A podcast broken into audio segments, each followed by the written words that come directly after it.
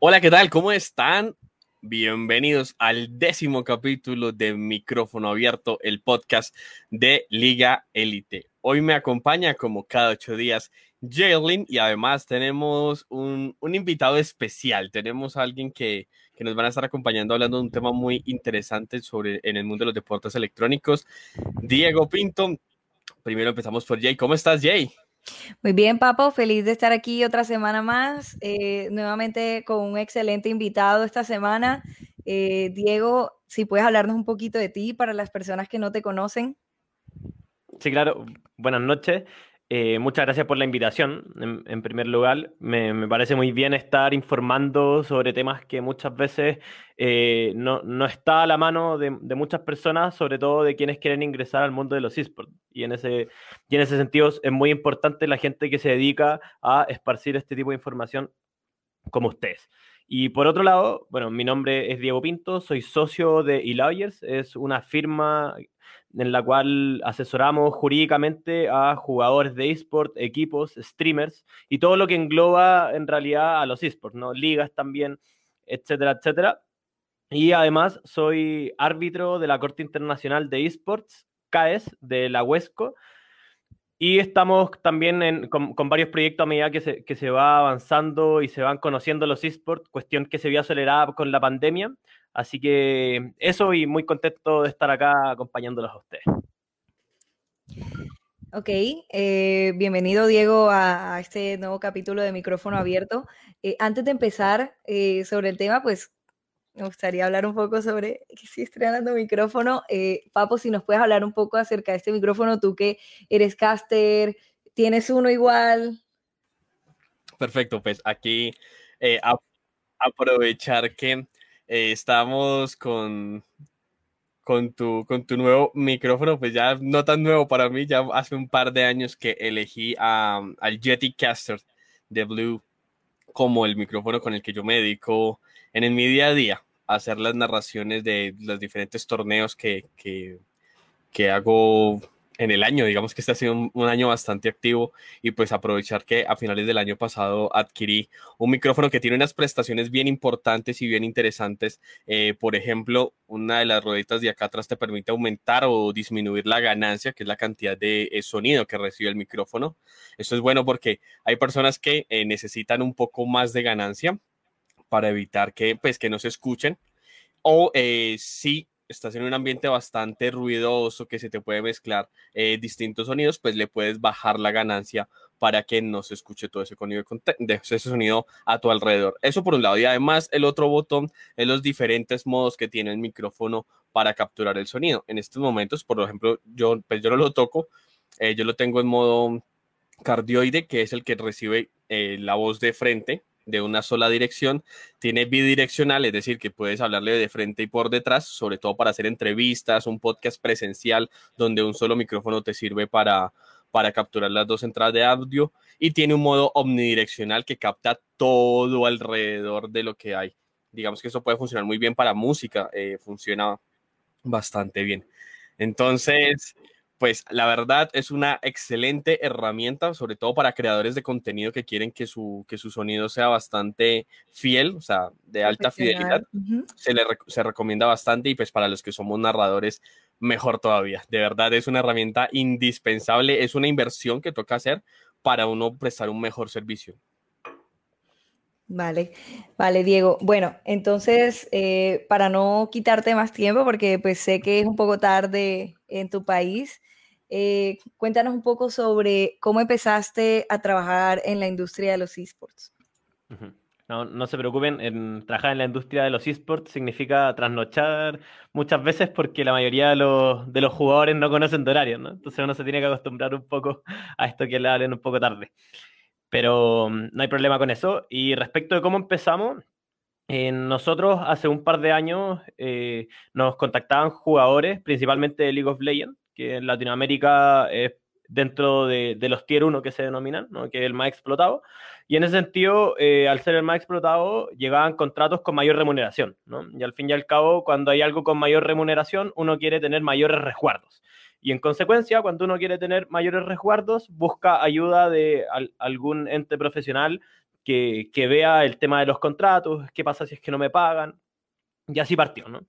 Luego, eh, el año pasado, esto eran asesorar a un par de jugadores, ¿no? nada más de crear una firma, nada más profesional de querer dedicarme netamente a los esports, netamente contratos. Luego pasó que un equipo acá en Chile dejó de pagar a los jugadores, se, se, llamaba equipo Valorus, no sé si lo ubican, está en el EDP Chile. Sí. Bueno, dejaron de pagarle a los jugadores, nos llamaron a nosotros, ahí fue que nosotros los asesoramos, comenzamos con negociaciones con el EDP, con el equipo, eh, luego con conversaciones, luego con demandas derechamente en tribunales laborales chilenos, y ahí fue que explotó el caso, el caso Valores se hizo muy conocido, eh, nos, comenzaron, nos comenzaron a hablar muchos jugadores y fue el momento que dijimos, bueno, eh, si es que no creamos una marca, esto se va a perder, ¿no? Entonces hay que tratar de de capitalizarlo. Y en ese sentido creamos eLawyers, ahí ya con redes sociales, en los cuales nos comenzaron a seguir, nos comenzaron a llamar a, distintos podcasts. Con el caso de Alorus nos llamaron incluso para una entrevista en, televisión. Y así fue que se comenzó dando, ¿no? Luego del boca en boca, eh, nos comenzaron a llegar por eso, jugadores llaman a jugadores, equipos a equipos, comenzamos como en circuito nacional, prácticamente igual que los jugadores, ¿no? En circuito nacional, luego en LVP y ahora ya tenemos, eh, asesoramos en LLA, entonces fuimos también escalando y bueno, no solo en League of Legends. Uno habla de League of Legends porque es principalmente donde uno inició y uno se dedica más, ¿no? Pero también en Fortnite, Free Fire, FIFA, eh, Clash Royale, etcétera, etcétera. Y además que, que también yo siempre he sido muy fanático de los videojuegos, o sea, siempre he jugado distintos juegos online, entonces se compatibilizaron mi profesión con, con mi, mi interés en los videojuegos, entonces fue genial. Sí, hablando de, de eso de qué es lo que pasa cuando no me pagan. Me recordó un caso que también se hizo muy famoso aquí en, en Colombia y en LVP, que fue el de Wild Jaguars. No sé si tú alcanzaste a, a escuchar o leer algo al respecto. Yo creo que hicieron suficiente bulla, pero cada quien vive en su burbuja, entonces de pronto eh, no, no, llegó hasta donde tú estás. Eh, pero sí fue algo similar a lo que pasó con Valorus. Em, al final no les pagaron en todo el split, lo que les prometieron tampoco se lo dieron, creo que tampoco les dieron ni siquiera premiación, o sea, parte del premio y fueron, fueron subcampeones, entonces eh, pues le, fue bastante bien. Y al final, pues, ¿qué, qué rol juega en esto, digamos, una LVP eh, y qué puede hacer un jugador que le pasa ese tipo de situaciones? Bueno, eh, eh, es la gran pregunta, ¿no? Y, ahí la respuesta es, bueno, estamos ante un mundo en el cual no hay regulación. Y como no hay regulación, no hay entes jerárquicos a los cuales yo puedo recurrir.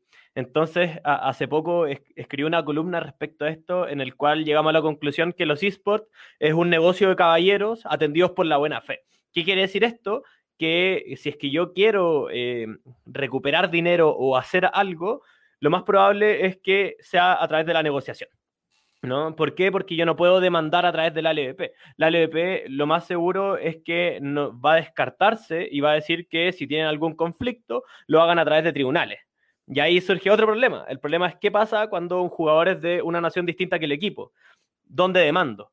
¿No? Claro, puedo ir a donde recibe el equipo para demandarlo, pero los costos son mucho mayores de lo que voy a ganar. Entonces terminamos en, un, en, una indefensión, ¿no? Porque Riot, por ejemplo, tampoco se mete. Tengo entendido que pocos publishers están involucrados. Sé que Ubisoft en Rainbow Six es el que más tiene, tiene prevalencia en torno a la escena y se entromete más cuando hay conflicto.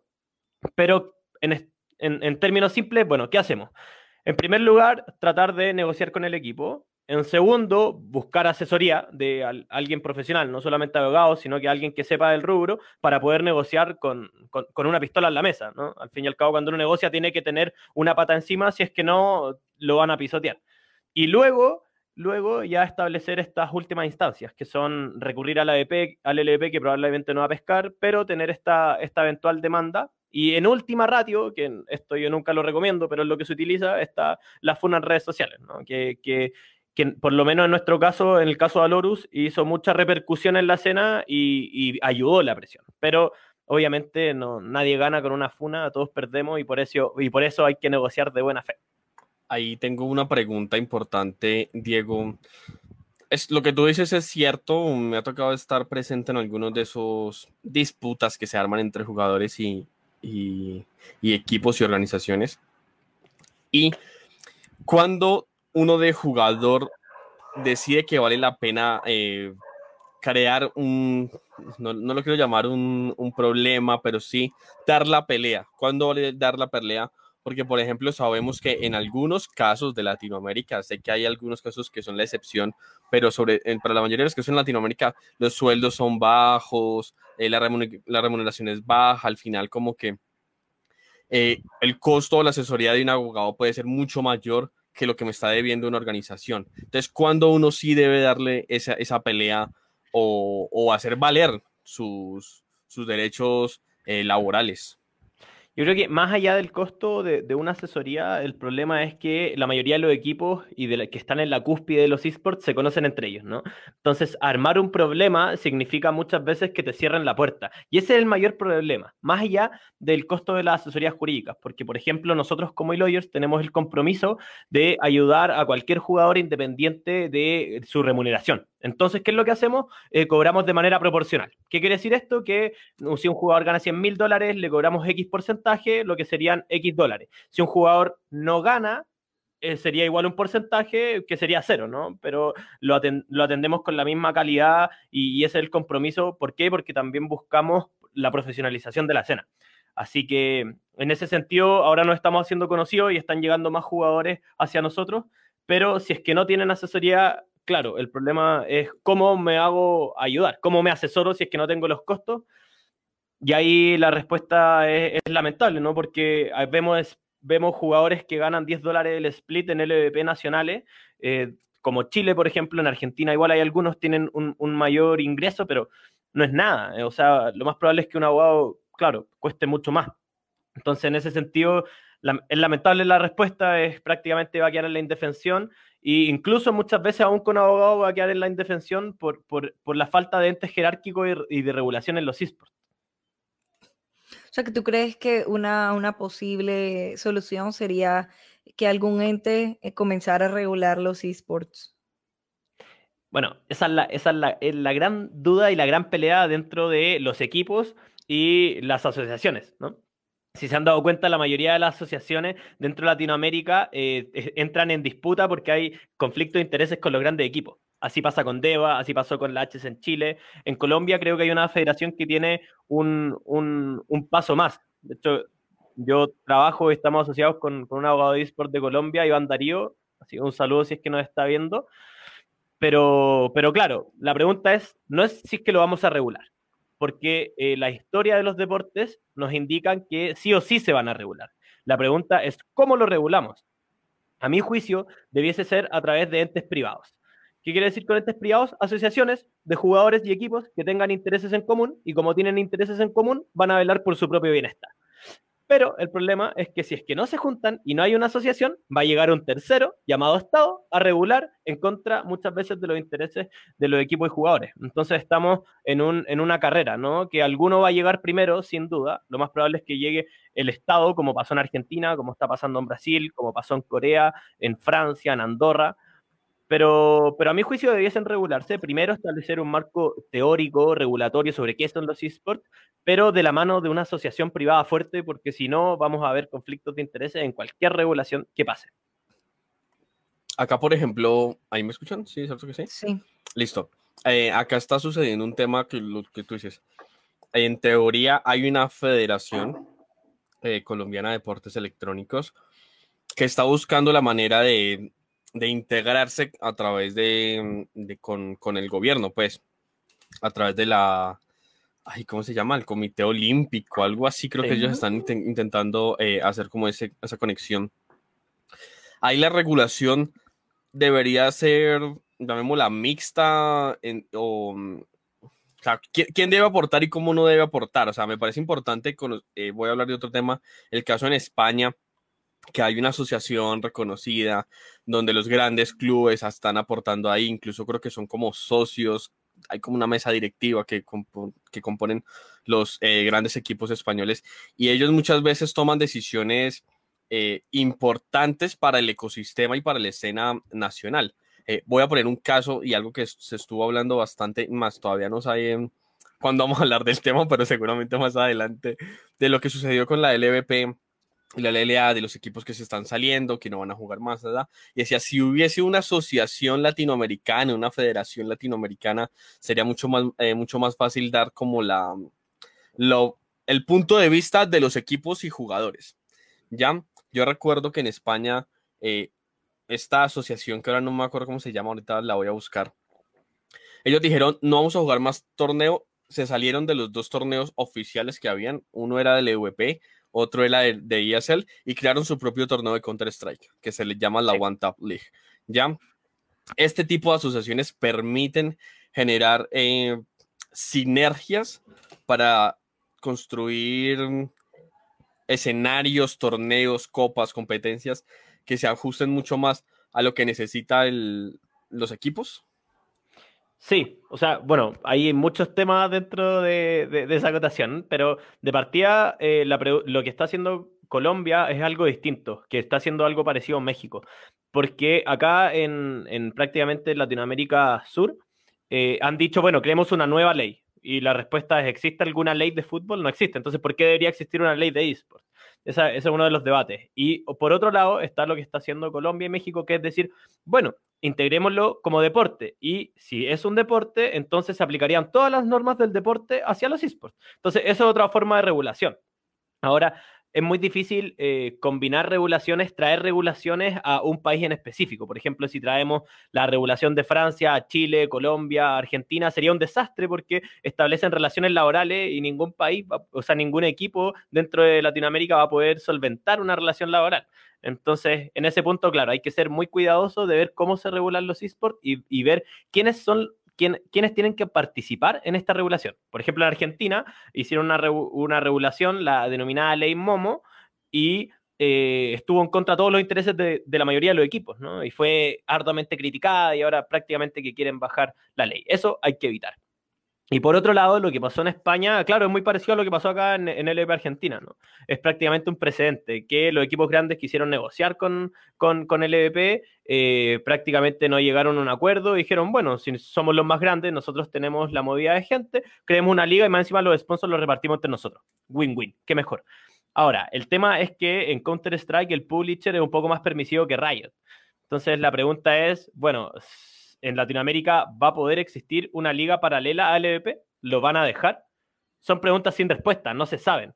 Lo que se dice a secreto de voces es que se pueden hacer copas particulares, pero no una liga eh, que dure más de un split, por ejemplo. Eso es lo que se dice. Riot no ha dicho nada en particular, pero claro, eh, son acá en los esports hay muchas, muchas preguntas y pocas respuestas que se están conociendo a lo largo de cómo se va moviendo la escena. Entonces, a medida que se va moviendo, vamos obteniendo respuestas.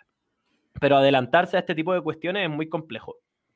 Ese tipo de, de, por ejemplo, de franquicia es lo que tengo entendido que los equipos están buscando y es precisamente, todo, bueno, no quería hablar de eso tan, tan reciente, pero es precisamente parte de la polémica que tienen los equipos actualmente con el EVP porque pues la, queja principal de ellos es, ustedes nos exigen y nos exigen y nosotros no recibimos, o sea, lo que recibimos a cambio es prácticamente muy poco y tras de todo no se dan garantías de que, o más bien en cualquier momento pueden tomar una decisión completamente drástica que nos afecte a todos y no podemos hacer nada al respecto.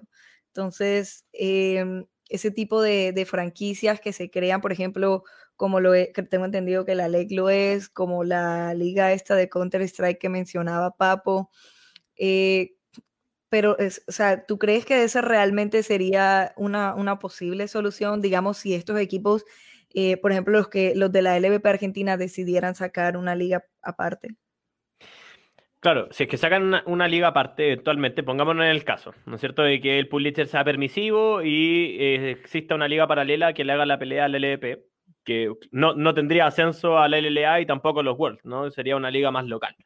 Bueno, en ese supuesto, eh, la respuesta es no, no, no habría ningún cambio, a menos, a menos que tengan un proceso más democrático en los reglamentos y tengan procesos transparentes a la hora de tener algún problema. Y si eso pasa en Argentina, bueno, sería genial, ¿no? Porque ahí prácticamente sería una, una regulación privada, pero solamente vinculante a esa liga. Y esto, y esto es algo importante. ¿Por qué no lo arreglaría? Porque las ligas son solamente vinculantes para aquellos que pertenecen a esa liga. ¿Qué quiero decir con esto? Que, por ejemplo, si tenemos dos ligas, ¿no es cierto? ¿Conocen el concepto poaching? Sí. Para los que no conocen, prácticamente es que un jugador tiene contrato con un equipo y otro equipo viene y lo contrata o, le trata de levantar ese contrato para llevárselo. Ya en términos muy, muy simples. Entonces, si tenemos dos ligas, LVP y la Liga de los Equipos Argentinos, ¿qué pasaría? Que cada equipo es vinculante al reglamento de cada liga que participa. Y si equipo de la Liga LVP va a pedir a levantar y contrata a un jugador de la Liga de los Equipos, no, no hay pena. ¿Por qué? Porque son ligas distintas y cada uno es vinculante a su liga. Entonces, sería una solución parche respecto netamente de esa liga. Pero la idea es tener una regulación más, más, abierta a todos, ¿no? Claro, una regulación total. Entonces, no que sean regulaciones específicas. Ahora, como te digo, si fuera una liga transparente, democrática en proceso, sería un avance extraordinario, pero no sería la solución.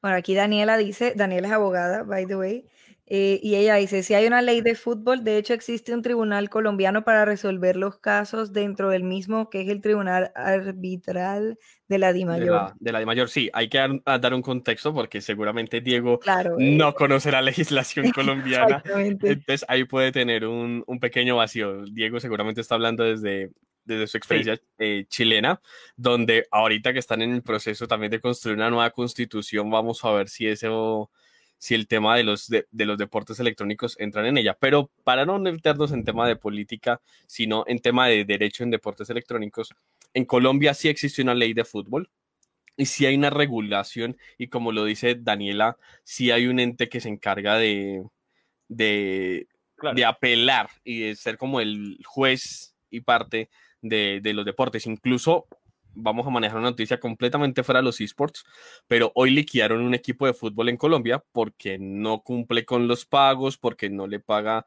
a sus jugadores ni a las entidades que le prestan el estadio, ni todo ese tema. Y sí hay como regular ese, esa situación. Em, al menos en Colombia, y seguramente eso es lo que están esperando a, ver y a vincular eh, el tema de los deportes electrónicos. Bueno, en, varios países, claro, no existe una ley de fútbol, pero está la ley de deportes, que es prácticamente muy parecido. Pero independiente cuál, cuál es el nombre, da igual si hay una ley o no hay una ley. La diferencia entre eh, el deporte tradicional y los esports es sustancialmente muy importante y no se pueden regular de la misma manera. ¿Por qué? Porque los fútbol son jerárquicos de partida. ¿Qué quiere decir esto? Que hay regulaciones nacionales, pero eh, todas responden en un ente jerárquico que pueden llegar a tribunales superiores netamente, por ejemplo, de FIFA. Eso no pasa en los esports porque en el fútbol, por ejemplo, si tenemos una liga paralela a las ligas nacionales, no tiene sentido porque no puedo, no puedo llegar a la Copa Libertadores, no puedo llegar a la Copa Sudamericana. Entonces tienen una cuestión jerárquica que es muy importante y como, y como tienen entes jerárquicos, tienen procesos legales, independiente si, si se llama ley de fútbol o ley de deporte, lo importante es eso, y que nadie es dueño del fútbol, ¿no? O sea, yo puedo ir a la esquina y, ser, y, jugar fútbol y nadie se lo puede adueñar. En los esports no pasa eso. En los esports no hay certeza jurídica porque de partida son muchos esports. Entonces, la pregunta, y muchos publishers. Entonces, tenemos, tenemos una cuestión muy distinta que se, no se puede regular de manera parecida. Y, en ese sentido eh, es súper importante lo que, lo, que menciona, lo que menciona Daniela. Por eso, porque el fútbol y los esports, o cualquiera de los esports, ¿no? Son muy distintos en cómo funcionan y en cómo están los entes jerárquicos. Acá no hay, y quien hay es alguien que es dueño de la propiedad intelectual de los videojuegos, y acá son entes jerárquicos que se institucionalizaron. Claro, ahí es importante porque si yo, por ejemplo, vamos a poner un caso que ojalá no pase, de Liga Elite, está haciendo un torneo de League of Legends y a Riot le da porque no quiere que uno lo haga, ellos sí pueden quitarle uno. Sí, claro un, torneo. Ya, obviamente desde Liga Elite tenemos muy buenas relaciones con Riot, tanto en Valorant como en League of Legends, pero eh, es un ejemplo, incluso voy a ser muy sincero, a mí me sucedió una vez con Rainbow Six. Yo soy también admin de la comunidad Rainbow Six en Colombia. Teníamos una, una liga del regional para, para Latinoamérica Norte, mejor dicho, para Sudamérica Norte, porque es una región bastante olvidada por Ubisoft y yo decidí, o sea, nace de mí crear una liga que, que integre Perú, Colombia, Ecuador. y de la desarrollamos y era, o, o, o sea, era tan exitosa dentro de la región que la gente le empezó a preguntar directamente a Ubisoft Latinoamérica, que tiene sede de México, que qué pasaba con esta liga eh, que se estaba haciendo. Se contactaron conmigo y me pidieron que le explicáramos muy bien todo el tema del formato, cuáles eran las, las intenciones, porque si ellos veían algo, algo irregular, eh, nos quitaban el permiso de, de, usar la marca de Rainbow Six para hacer una liga comunitaria. Al final no nos dieron un aval, o sea, nos dijeron, listo, sí, ustedes son una liga eh, autorizada Oficial. por Ubisoft, pero, pero, tampoco, pero tampoco nos dijeron, no, no, ah, no, listo, el proyecto es interesante, está chévere, nos gusta que estén fomentando el, el tema competitivo, eh, no pasa nada. Entonces, voy a poner, a poner inventarme ejemplos con, con legality, voy a poner ejemplo real, o sea, y lo que digo, menos mal existe, y tú lo estás diciendo, Ubisoft sí se mete en estos temas, y si hay algunos publishers que se, que se interesan por ver qué está sucediendo, ojalá fuera siempre para construir, por ejemplo, a mí me parece que Riot es un, eh, es un publisher que genera eso, incluso uno le puede pedir apoyo a Riot y te pueden dar, no sé, voy a hablar no sé cómo funciona, pero mil Riot Points eh, como premiación. Eso quiere decir que ya hay un pequeño previo aval de Riot para que tú hagas tu sí. liga. Okay. Eh, pero, sí. pero en, en, términos de problemas, Riot generalmente se desliga y por eso tiene las concesiones de LLA y LVP. Cuando hay problemas, Riot dice, no, no, esto es un problema local, nosotros no tenemos nada que ver. Entonces, claro, en, yo creo que el problema mayor es este, la, la falta de procesos en los esports. Entonces, si es que no es el publisher, bueno, tenemos que crear un, un tercer ente que sirva de árbitro o, o, un tercer ente que lo regule a, fa a falta de regulación. Pero claro, son, son como, como lo mencionamos, son muchas dudas. Sí, aparte de que no creo, y ya tú me corregirás, pero si digamos llegase a existir este ente, no creo que sea solo de las organizaciones, los jugadores, sino también eh, ahí entraría a participar cada publisher. Y pues no sé, creo que como dice mi mamá, es muy difícil cuadrar todos los monos para una foto. O sea, yo creo, yo lo veo bastante utópico, o sea, no lo veo imposible, pero, y, y, por supuesto, si llegase a existir en algún momento sería bastante provechoso, pero no lo veo posible por ahora. Hay que ver, eh, Jay, no, un complicado. poco lo que tú estás diciendo. Y exactamente, porque Voy a poner un ejemplo, lo que sucede con Blizzard y con Activision en Norteamérica, que tienen eh, eh, las ligas franquiciadas, la Overwatch League y la COD League son franquiciadas, entra el que tiene plata para pagar, como funciona casi que todas las ligas deportivas de los estadounidenses, la NBA, la NFL y todo ese tema. Y eh, los entes se han venido construyendo es desde los eh, actores, desde los jugadores y desde los equipos, porque ahí sí, Diego, ya me, me ayudas tú que, que, estás metido en el tema. Hay una asociación de deportes electrónicos en Norteamérica que son mucho más estructurados, muchos más organizados y son los que se encargan de estar como haciendo esa labor de, de interventoría y de juez sobre lo que está sucediendo, ¿sí? Sí, bueno, en general Norteamérica en términos deportivos funciona muy distinto a la mayoría de los países. Cuando uno ve la estructura incluso de la NBA, funciona una especie de, de, comunidad muy distinta en la cual tienen repartición de jugadores distinta. Eh, entonces, yo, yo, creo que es complejo siempre eh, anal analogar las cuestiones con Norteamérica, pero las podemos analogar con países como por ejemplo Francia, Andorra, que sí tienen entes que, que regulan. Por ejemplo, cuando se habla de regulación en eSport, para ponerlo un poco más concreto, que antes sonaba muy abstracto, se diferencian cinco agentes. Uno que son los jugadores, los equipos, las ligas, los publishers y aquellos que, eh, ¿cómo se llama? Los streaming, aquellos que, que, visualizan o que dan visión a las ligas, ¿no?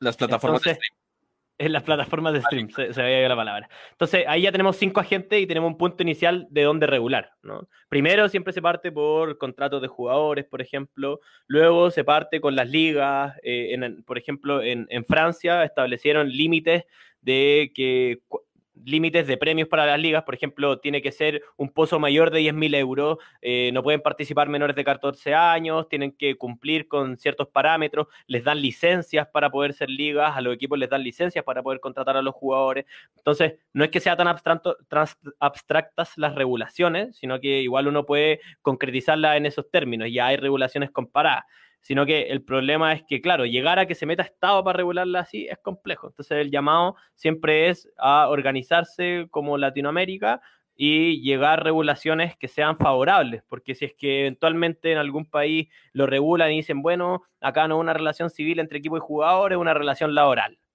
Muere el 80% de la escena latinoamericana. Eso me lleva... No, dale, Jay.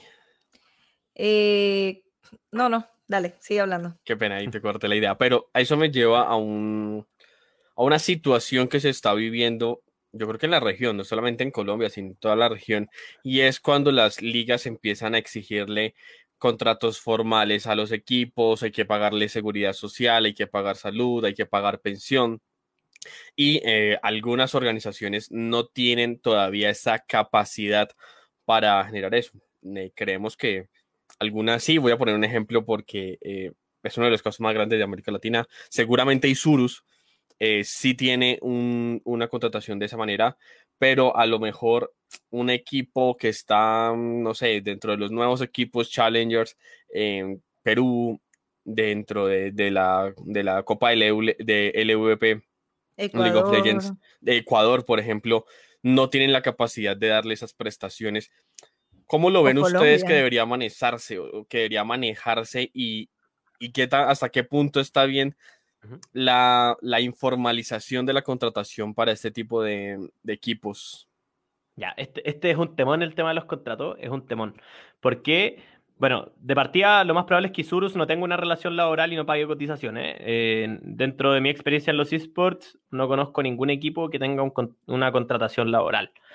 Pero la pregunta es, ¿cuál, lo, que preguntamos antes, ¿cuál es la relación que se tiene entre el equipo y los jugadores? ¿no? Hay, hay dos formas en que más o menos se utilizan las contrataciones, que son contratación a través de contratos civiles y la otra a través de contratos laborales. Ahora, esto no es una cuestión de si yo firmo un contrato civil, es una relación civil. Esto no funciona así. ¿Por qué? Porque el derecho laboral en casi toda Latinoamérica son normas de orden público. ¿Qué quiere decir cuando son normas de orden público? Es que yo tengo que respetar esas normas y no puedo ir en contra de ellas.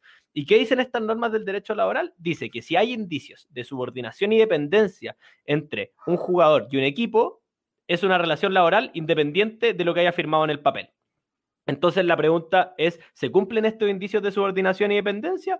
Bueno, yo diría que sí, en la mayoría de los equipos, pero claro, si es que eh, comenzamos a establecer este doctrinamiento, eh, no, nadie sobreviviría. Entonces, lo que, lo que se hace es decir, bueno, hagamos una contratación de prestación de servicios o locación de servicios eh, entre equipo y jugador, y eso qué significa que es una relación civil y tienes, y tienes ciertos problemas. Es que no hay un mínimo garantizado, no se pagan cotizaciones, solamente se paga eh, eh, remuneración, puede ser mensual, anual, ni siquiera hay un límite temporal de cada cuánto se paga. Entonces uno siempre le, dice a los jugadores, a los equipos, eh, bueno, cuando tenga una relación, no configuren esta relación laboral. Por ejemplo, ustedes no pueden, no tienen potestad de mando hacia los jugadores, no pueden exigirle un horario, ojalá que lo haga el coach y que sea vinculante para ustedes dos, y así. Entonces, claro, no, no es algo que uno elija, sino que es o no es. en ese sentido, yo creo que no, no, debiese ser laboral en Latinoamérica al menos. Mira que, por ejemplo, y ojalá estuviera Borda aquí para corregirme o, aclararme, pero tengo entendido que aquí en Colombia los contratos por prestación de servicios, o por lo, por lo menos para que el contador te pueda hacer el pago eh, de eso tienes que presentar eh, tu pila, o sea, tu certificado de que estás cotizando salud y pensión. Entonces se convierte en un problema, por ejemplo, en Colombia, donde en, en el EVP Colombia hay, equipos ganando 50 dólares y la pila, si cotizas con el salario mínimo, si no estoy mal, sale por 250 mil pesos. O sea, prácticamente sales perdiendo, o sea, tienes que poner de tu mm. salario, entonces tampoco ni siquiera llega a ser un contrato por prestación de servicios. Al fin, al final termina siendo más bien un, contrato, como decías tú, un contrato de buena fe, un contrato simbólico, una firma en, papel. En todo caso, al menos en, no, sé en Colombia en particular, me imagino que es así, el, contrato de prestación de servicio no necesariamente tiene que ser remunerado. Lo importante es que hayan obligaciones correlativas entre, entre entre ambas partes que firman el contrato. Entonces, por ese lado, quizás no lo hacen de manera remuneratoria. Y, en ese sentido, eh, la organización presta una obligación que sería eh, tener una organización en la cual el jugador pueda tener psicólogo, pueda participar en torneos y por otro lado el jugador presta la obligación de eh, desarrollar su juego a nivel profesional en nombre del equipo. Entonces, Quizá por ahí puede ser una de las formas y por lo menos en Chile, y yo sé que en, otro, en la mayoría de los países de Latinoamérica, quizá Colombia no, es que eh, uno puede pagar pero teniendo una boleta de honorarios, ¿no? Y la boleta de honorarios se hace a través, no sé, de servicio puesto interno, en el cual yo digo, le presté estos servicios a esta sociedad a cambio de esto, y ahí, por lo menos en Chile, se paga el 10,75% de esa boleta en términos impositivos. Y, eso pasa en, Chile, tengo entendido que en, Argentina igual, en Perú también, pero en Colombia, claro, no, no, no, estoy tan seguro. Generalmente lo que los equipos que vemos en Colombia, cuestiones que no sean contractuales, lo vemos con nuestros asociados abogados colombianos. Bueno, ahí, ahí viene otra pregunta que tengo. Ustedes como e-lawyers eh, actualmente solamente hacen asesorías en Chile o en algunos otros países. No, pues porque yo entiendo que cada país tiene su, su regulación diferente, pero de pronto dentro de, de, la sociedad hay abogados de distintos países. Esa, esa, era mi pregunta. Sí, o sea, es que hay que distinguir.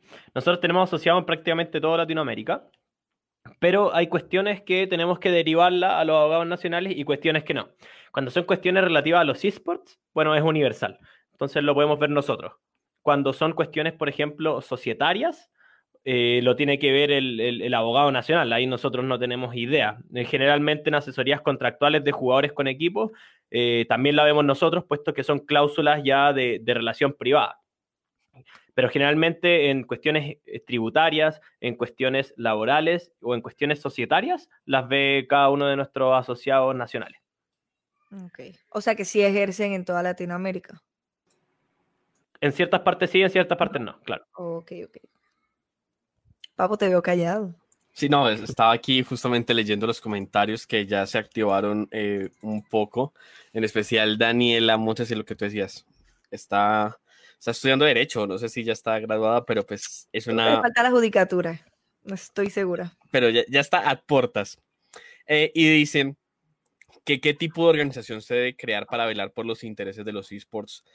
Puede ser a nivel nacional o puede ser a nivel eh, regional. ¿Ya? Em, ¿Cómo lo ves tú? Eh, tenemos el caso, lo que tú decías, de Deva en Argentina.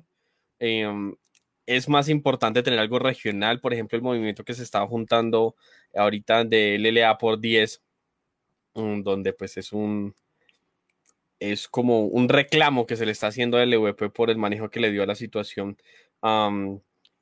o es mejor tener unas eh, locales y entre esas locales buscar algo un poco más eh, grande a nivel de región.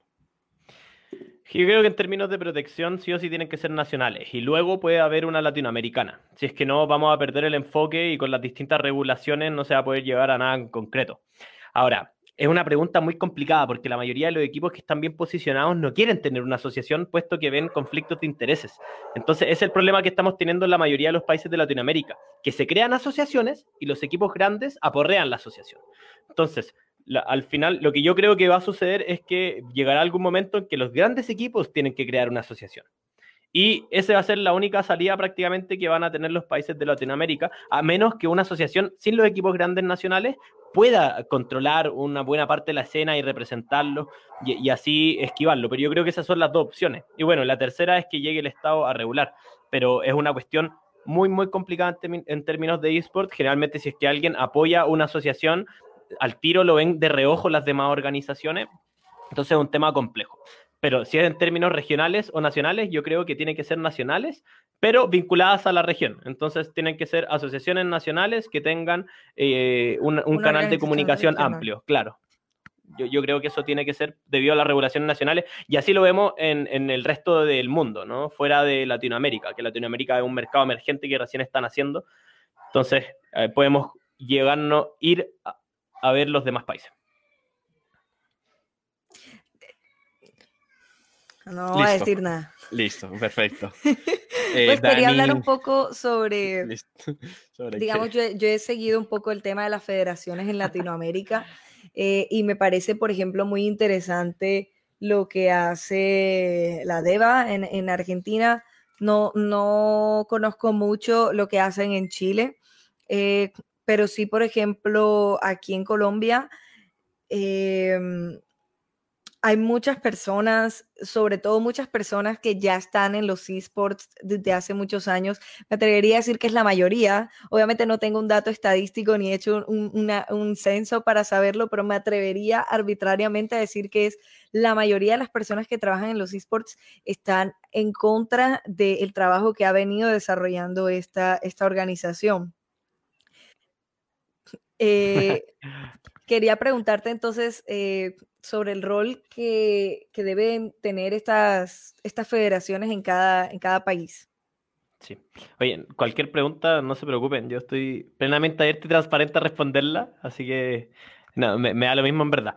Y respecto de la, de la pregunta, eh, claro, el, problema es que eso, hay gente que lleva muchos años, entonces se siente dueño de la escena. Y ese es el gran problema, porque como se sienten dueños de las escenas, cuando entra alguien nuevo, siente que ellos tienen mayor preferencia hacia los nuevos, ¿no? Por, un tema de tiempo. Es como, bueno, yo soy el vieja escuela, eh, alguien nueva escuela no va a llegar a, donde yo estoy tan fácil, si son años de esfuerzo. Lo igual tiene lógica, ¿no es cierto? Alguien cuando lleva harto tiempo en algo, igual se siente dueño, se siente más partícipe, entonces que llega alguien nuevo más grande es complejo. Pero ese es el gran problema y por eso se rechaza, por ejemplo, la DEVA o en Chile se rechazó la H, que ya no existe. Eh, por eso, porque los grandes equipos lo, aporrearon porque sintieron que sus intereses se pudiesen ver afectados. Y aparte, y esta es la gran cuestión, hay mucha desinformación en cuanto a las asociaciones. Los grandes equipos creen que si viene una asociación, significa regulación. Y si significa regulación, significa todo lo malo que puede llegar a los esports. Relación laboral, pagar impuestos, y cuestión que no tiene nada que ver. La gracia de la asociación es que al ser privada, pueden regular lo que ellos quieran. Entonces pueden decir, bueno, que sean, no sean relaciones laborales, que sean relaciones civiles, pero veamos un contrato o ayudar a la escena, no tienen por qué regular cuestiones que competen al Estado. Entonces, eh, yo creo que ese es el gran problema y lo que pasa en Argentina es prácticamente lo que estamos, hemos hablado todo el rato, igual lo que pasó en Chile. Es eso, los equipos grandes se asocian entre ellos, como vimos ahora en el, en el LLA por 10 o que se salieron los grandes equipos, se organizaron entre ellos, no, no estuvo nunca la DEVA con los grandes equipos. Y lo más probable es que muy difícil que pase. Lo más probable es que estos equipos grandes hagan una nueva asociación, distinta a la de EVA. O, así lo veo yo al menos. Mm, ¿Tú crees que de pronto la DEVA no los ha buscado o, crees que es más bien un rechazo unilateral por parte de los equipos?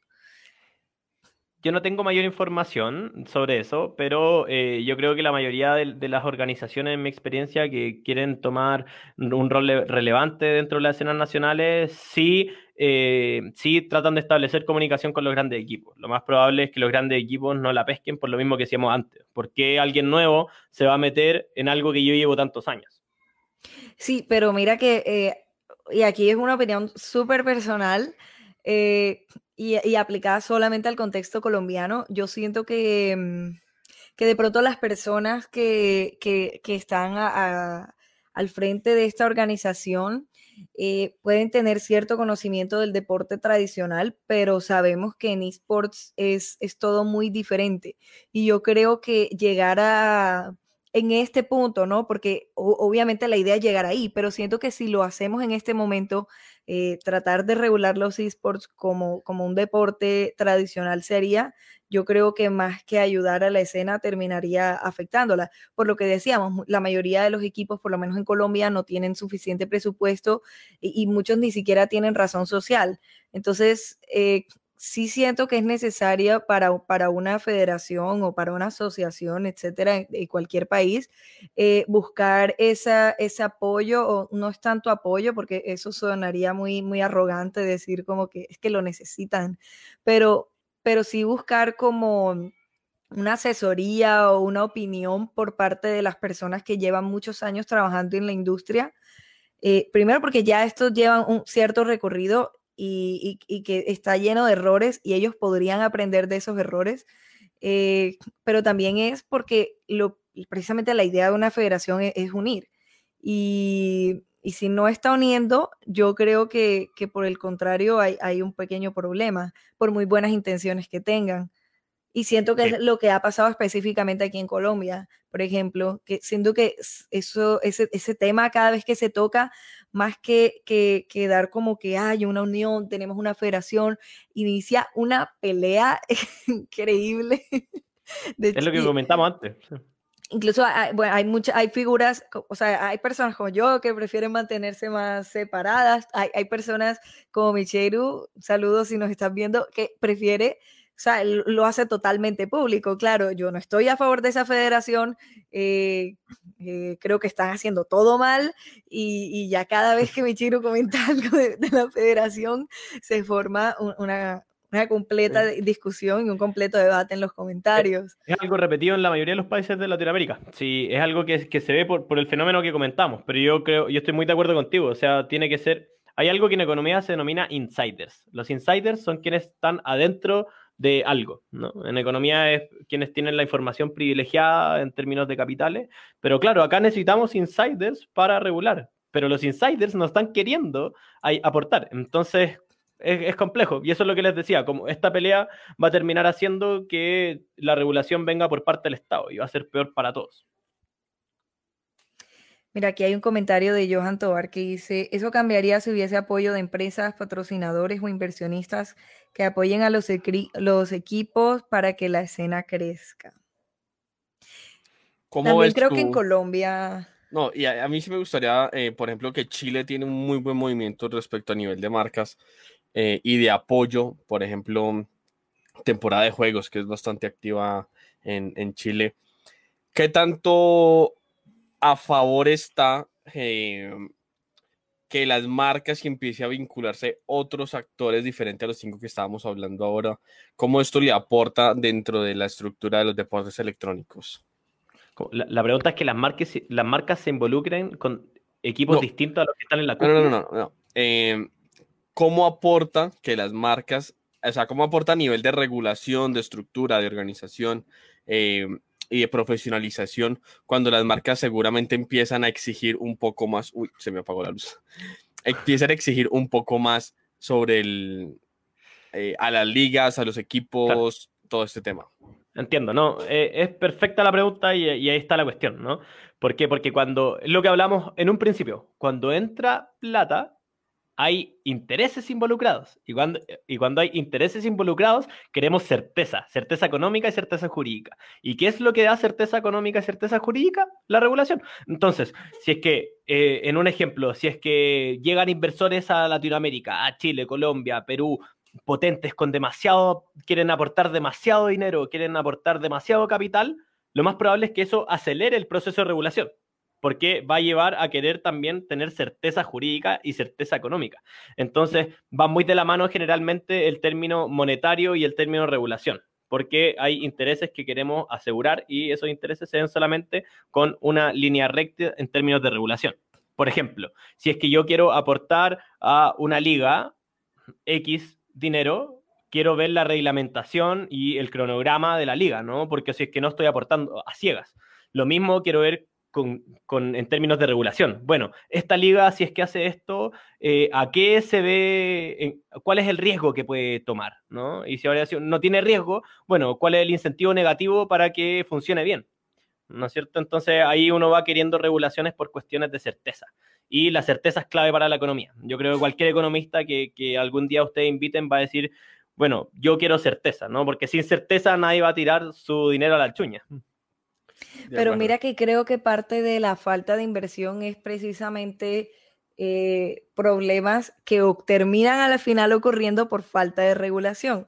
Por ejemplo, eh, hay, hay, muchas organizaciones, eh, o, o, sea, hay muchas empresas en Colombia que han decidido invertir en esports. Tristemente lo han hecho donde no debían. Y, esa es una marca que, que, por ejemplo, se lleva una mala experiencia de los esports y como para ellos es algo completamente nuevo, ellos no piensan, no, pues es que esta organización es mala. Simplemente la imagen que se llevan es invertir en esports no vale la pena.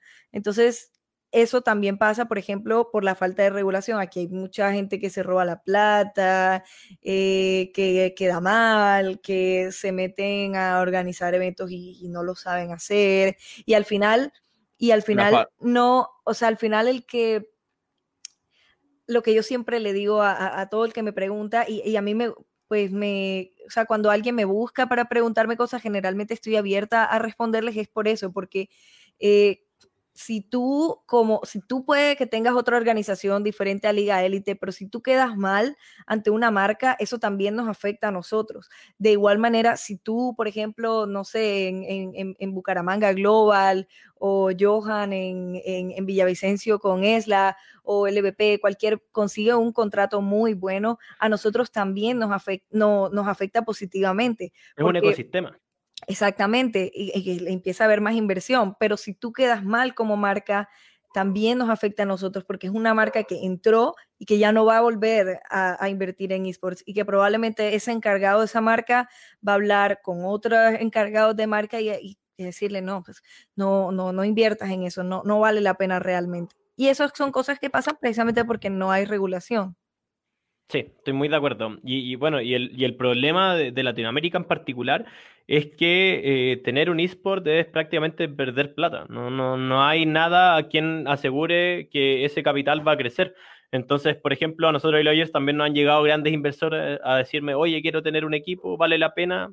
No, entonces, da lo mismo que uno invierta demasiado dinero, lo más probable es que no valga la pena. Incluso subiendo al LLA. Imaginemos el LLA, aquí creo que, el piso que te dan al subir al LLA son 30 mil dólares por split, más un poco más por gastos administrativos. Aún así no vale tanto la pena. Entonces, estamos en un, en un mercado que aún no da frutos. ¿no? Y, claro, el problema es que cuando dé frutos ahí recién va a valer la pena, pero no sabemos cuándo. Entonces la, la, cuestión va a ser, es un mercado que está creciendo, sin duda, es un mercado que ahora no vale la pena, pero el que sobreviva desde ahora hasta cuando valga la pena va a ser el que va a ganar. Pero no sabemos cuándo. Pero va a llegar así como el meme de Bob Esponja, el pescado que está incendiándose y, va tranquilo. Justamente. no, no, no. Eh, yo creo que falta todavía bastante en temas de de profesionalización de los esports para eso.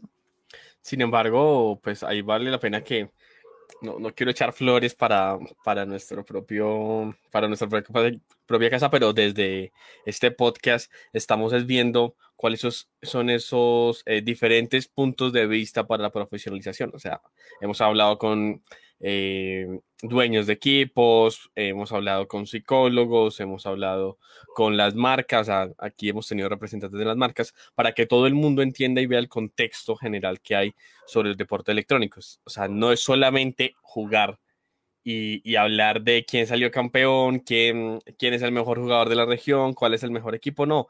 Hay todo un back sobre los deportes electrónicos que a lo mejor en el día a día no se ven y que vale la pena que nosotros estemos eh, muy eh, abiertos a, mostrarlo, a comunicarlo, a presentarlo. Es una ventaja que hemos tenido de, todas de casi la mayoría de los invitados que hemos tenido es, oiga, qué chévere que hay un espacio que habla de eh, cómo se creó el equipo más exitoso de Latinoamérica Norte. Ah, no, pues es que nos tocó endeudar a la casa, dormir en palets y después viene las marcas y dicen, no, a mí lo que me interesa una propuesta es esto, esto y esto.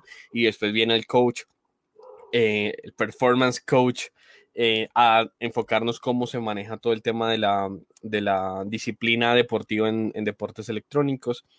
Entonces, nos, nos, falta, pero desde ya estamos viendo que hay unos, unos primeros pininos, unos primeros pinitos que, nos sirven. Exactamente, algo se está haciendo, incluso desde, la, desde nuestra región, algo se está haciendo bien. Ya, por ejemplo, hay, hay un tema que me tiene bastante sorprendido y es cómo la comunidad voy a hablar puntualmente de, desde Valorant, que es lo que ahorita está muy, muy conectado.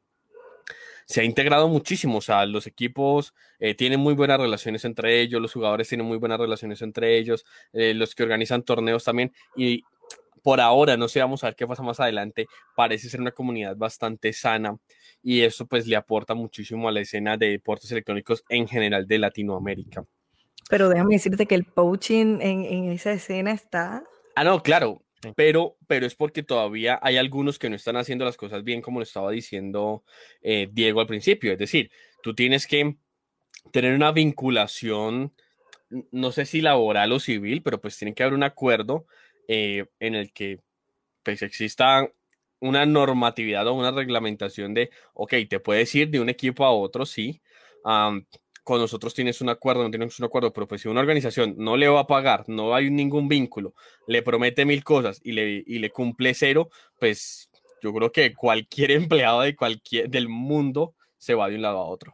Esto, esto es muy importante y pocos jugadores, pocos jugadores se dan cuenta de esto. Cada contrato en relaciones civiles tiene algo que se denomina condición resolutoria tácita. ¿Qué quiere decir esto? Que si una de las dos partes no cumple su obligación, la otra puede solicitar la rescisión del contrato. Tiene ciertos requisitos, que el otro esté ya no a cumplir, etcétera, etcétera. Pero eso va envuelto en cualquier tipo de contrato. Entonces, si es, en teoría, en teoría, porque hay, hay que demandar esto, pero en teoría, si es que el equipo no me paga, yo puedo decirle, oye, ya no quiero seguir con el contrato la forma de esto es demandar, es demandar esa, esa resolución. Pero, pero existe, ¿no? Y, hay cosas que los jugadores no saben. Entonces, cuando, cuando negocian con el equipo, el equipo le dice, no, nosotros te vamos a demandar, y, va a pasar esto, y los jugadores se, se, complican. Y ahí fue cuando llaman, y nosotros les digo, no, ¿quién te va a demandar? No, imposible, no te puede demandar. Si no, no le creas, no le creas. Tú también tienes poder dentro de la mesa. Entonces, e, es importante todo este, este tema de tener información sobre el mercado y justamente eh, entre todos apoyamos y ayudamos a la profesionalización de la escena, ¿no? Y tampoco algo altruista, sino que cuando se profesionalice, todos nosotros también vamos a ganar más, ¿no? Entonces, es importante que, apoyemos esa iniciativa. Sí, e, es, totalmente cierto. Bueno, se nos está acabando un poco el tema. Eh, me gustaría, antes de cerrar, y el tiempo eh, también. el tema y el tiempo también. decir el tiempo, no sé por qué dije el tema. okay. se nos está ah, de regulación tenemos para rato en temas de sí, eh, se nos está hablando un poco el tiempo, pero antes de cerrar me gustaría eh, que nos hablara un poco. se acabó Papo también. que nos hablaras un poco sobre aquellas personas que están empezando una organización de esports, ya sea una organización de torneos, una organiza un equipo, no sé, un club, una asociación, no sé, cualquier tipo de, empresa dentro de los esports, eh, ¿cuál es tu sugerencia eh, principal, un consejo que tengas para ellos? Yo creo que el principal, el, principal consejo que uno le da es que en los esports hay mucha pasionalidad, ¿no? Y cuando hay mucha pasionalidad, uno intenta hacer las cosas mucho más rápido y sin tomarse los procesos necesarios para crear una organización, para ver todo lo que envuelve dicha organización. Entonces el tema cuando uno asesora es, hay que estar tranquilo, ver cuál es el negocio, ver cuál es, qué es lo que yo quiero ofrecer dentro de los esports, si tengo capital para hacerlo, si no tengo. Al fin y al cabo es hacer algo de manera informada y saber que eventualmente no se van a tener frutos en un corto plazo dentro de los esports. Y lo más probable es que cuando uno ya ingresa a otra etapa va a necesitar frutos. Por ejemplo, si es que quiero ingresar al EVP, me van a pedir una sociedad creada, me van a pedir contratos, en FIFA están pidiendo incluso registro de marca. Entonces lo importante es hacerse un cronograma ver cuáles son las etapas y ver qué es lo que tengo para poder realizarlo. No crear un equipo o crear una, organización a tontas y a locas, porque lo más probable es que uno quede mal con los jugadores porque no va a poder cumplir, y dos, después el reintegro a la comunidad va a ser mucho más complejo. Entonces, al fin y al cabo, la cuestión es informarse y asesorarse bien. Hay muchos profesionales dentro de la escena que estamos dispuestos a asesorar de manera altruista y felices para que, para que quienes entren lo hagan con, de la mejor de las maneras y tengan la mayor, los mayores frutos, posibles. Ahí tengo una pregunta, digamos que para los que estamos dentro de la escena y tú cómo lo ves desde tu ámbito eh, profesional.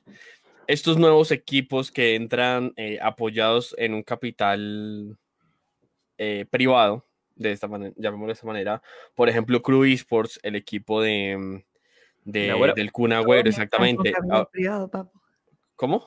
Todos entran con capital privado. Sí, pero pues me refiero con mucho capital, es decir, que un respaldo por detrás, sí, porque eh, Fractal Gaming se mueve con, capital privado, el mío, pero, pero no. Eh, por ejemplo, tengo entendido que Dani Alves también lanzó su propio eh, equipo de deportes electrónicos. Estaba viendo que hay un jugador, ay, yo se me olvidó cuál, que está muy vinculado con el equipo español también David Beckham. Sí, Casemiro también. Ah, eso, Casemiro, eso, Casemiro, que se llama Case Esports, ya me acordé.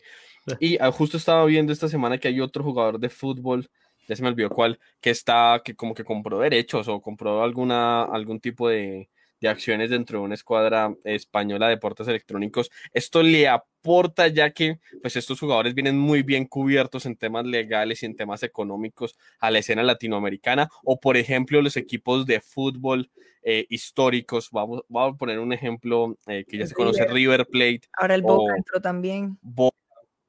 Eh, que se supone que tienen... ¿Cómo? Chile. Azules ah, Sí, la U, la U, la U, efectivamente, Azules. Que ya traen una, ¿cómo se llama esto? Un, un respaldo profesional eh, por detrás ayuda a que poco a poco nuestra región también tenga ese, esa estructura. Yo diría que ayuda y no ayuda. Ayuda ¿por qué? Porque le da visibilidad, pero no ayuda porque lo más probable es que esos equipos estén desconectados de lo que pasa en la escena. ¿Por qué? Porque, por ejemplo, lo que pasó, ¿por qué River no se salió de la LVP? Bueno, lo más probable es que llegar a la escalafón de River para decirle que hay un problema es prácticamente imposible, ¿no? Entonces, ayuda a la, a la visibilidad, pero no ayuda a la organización. Entonces, a, fin de cuentas, eh, no, sé, no sé qué tanto más aporta. Ahora, la visibilidad, sin duda, es lo que más necesitamos dentro de los esports para que se conozca de una vez por todas el potencial que tenemos en, Latinoamérica. Perfecto, no, pues como decía Jay, el tiempo se va acabando poco a poco. Voy a leer un par de comentarios rápidos para, para ir cerrando el, la noche. Eh, veíamos aquí a cómo vale la pena, eh, qué estamos haciendo para que valga la pena. Como CEO de Atrenum, estamos en el proceso de profesionalización. Bueno, creo que estaba hablando de cómo hacemos que valga la pena todo este proceso de profesionalización. Ahí gracias a, Johan CEO de Atrenum por, por estar pendiente.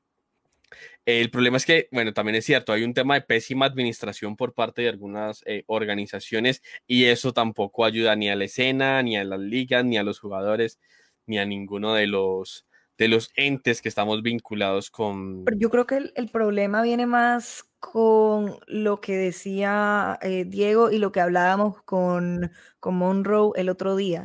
Y es que la mayoría de equipos se mueven por pasión y empiezan por, eh, quiero tener una, organización. Muchas de estas personas no tienen eh, conocimiento sobre administración de empresas, sobre negocios, y, y, eso no está mal eh, pero al momento en que uno quiere tener un equipo o una organización de lo que sea, eh, lo primero que tiene que hacer es, capacitarse en, así sea en conceptos básicos de administración de empresas, porque a la larga eso es lo que es un equipo, una empresa. Sí, claro, y, el problema es que la mayoría de los equipos hacen una sociedad para ingresar a las ligas que se lo piden pero la mayoría de los sponsors serios, lo más probable es que también pidan una sociedad. Entonces es algo un poco más complejo y más armonioso, no solamente en torno de ligas, sino que el modelo de negocio que quieren hacer los equipos y cuáles, cuáles son las cosas, los requisitos necesarios para poder desarrollarlo. Sí, sí, totalmente. ¿Vas a seguir leyendo, Pavo? Eh, no, ya creo que. Mm, a ver si estoy. Ya, no, creo que ya se me acabaron los comentarios, pues ya las personas que están ahí reportando sintonía, pero ya con eso entonces podemos cerrar este décimo capítulo de micrófono abierto. Todavía no le hemos cogido el, el número eh, a ciencia cierta, pero sí, yo estuve contando ahorita con producción y eran 10. Ya primer, eh, los primeros 10 capítulos de micrófono abierto. Agradecer a, a, Diego por habernos acompañado hoy en este, en este capítulo compartiendo sobre un tema que es bastante importante, Jay, y que era necesario que tocáramos en este, en este espacio. Sí, bueno, esta semana eh, quería hablar un poco sobre los temas legales eh, de los esports, eh, pues precisamente para, ayudar un poco a aquellas personas que, quieren emprender y que no tienen eh, todavía tanto conocimiento a, la mano. Em, la próxima semana voy a hablar un poco sobre, bueno, no voy porque no soy yo, eh, vamos a hablar un poco sobre la creación de contenido en esports. Eh, sobre todo para aquellos que están buscando sponsors. A veces la gente cree que, que, buscar patrocinios o que, que, puede solamente vivir de los patrocinios, eh, pero la idea de todo equipo es que comienza a generar contenido y que como decía se llama Héctor Calvo, director o hace algo en la SL en, una conferencia que estaba viendo hace unos días, eh, los equipos deben ya convertirse en agencias de creación de contenido porque es allá hacia donde deben apuntar. Entonces, eh, vamos a tener un invitado súper especial hablando sobre la creación de contenido en equipos o en organizaciones de esports para que no se lo pierdan el próximo jueves a las 8 pm también, a menos que ocurra una eventualidad y toque hacerlo antes. O si el invitado es internacional y tenemos, aunque creo que esta vez no aplica, pero bueno, pues gracias a, Una cuestión, algo cortito, que es demasiado importante lo de la creación de contenido. ¿Por qué? Porque el negocio en los esports hoy en día no es la competencia, no es ser bueno, es la creación de contenido. Quien, quien crea una mejor imagen, las audiencias, quien crea una mejor imagen es, es el negocio. El negocio es la imagen, no el competitivo. Así que tremendamente importante el, próximo capítulo. Yo, soy panelista, yo soy panelista ya acá.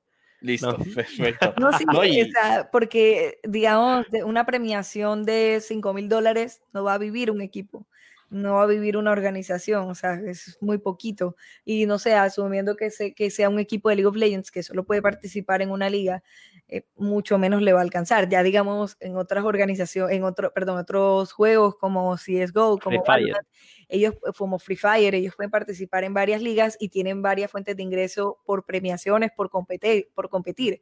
Pero aún así, ni siquiera creo que a esos equipos eh, que participan en esas competencias les alcance para, para sobrevivir. Entonces sí, o sea, como decía Diego, la clave está en, en la creación de contenido. Perfecto. Bueno, pues gracias a Diego y a ti, Jay, por habernos acompañado hoy en este décimo capítulo de Micrófono Abierto de Liga Élite. A todas las personas que se quedaron por aquí en, en la transmisión, por acompañarnos, por estar activos en los comentarios. Mi nombre es Papo y nos despedimos por hoy de esto que es Micrófono Abierto de Liga Élite.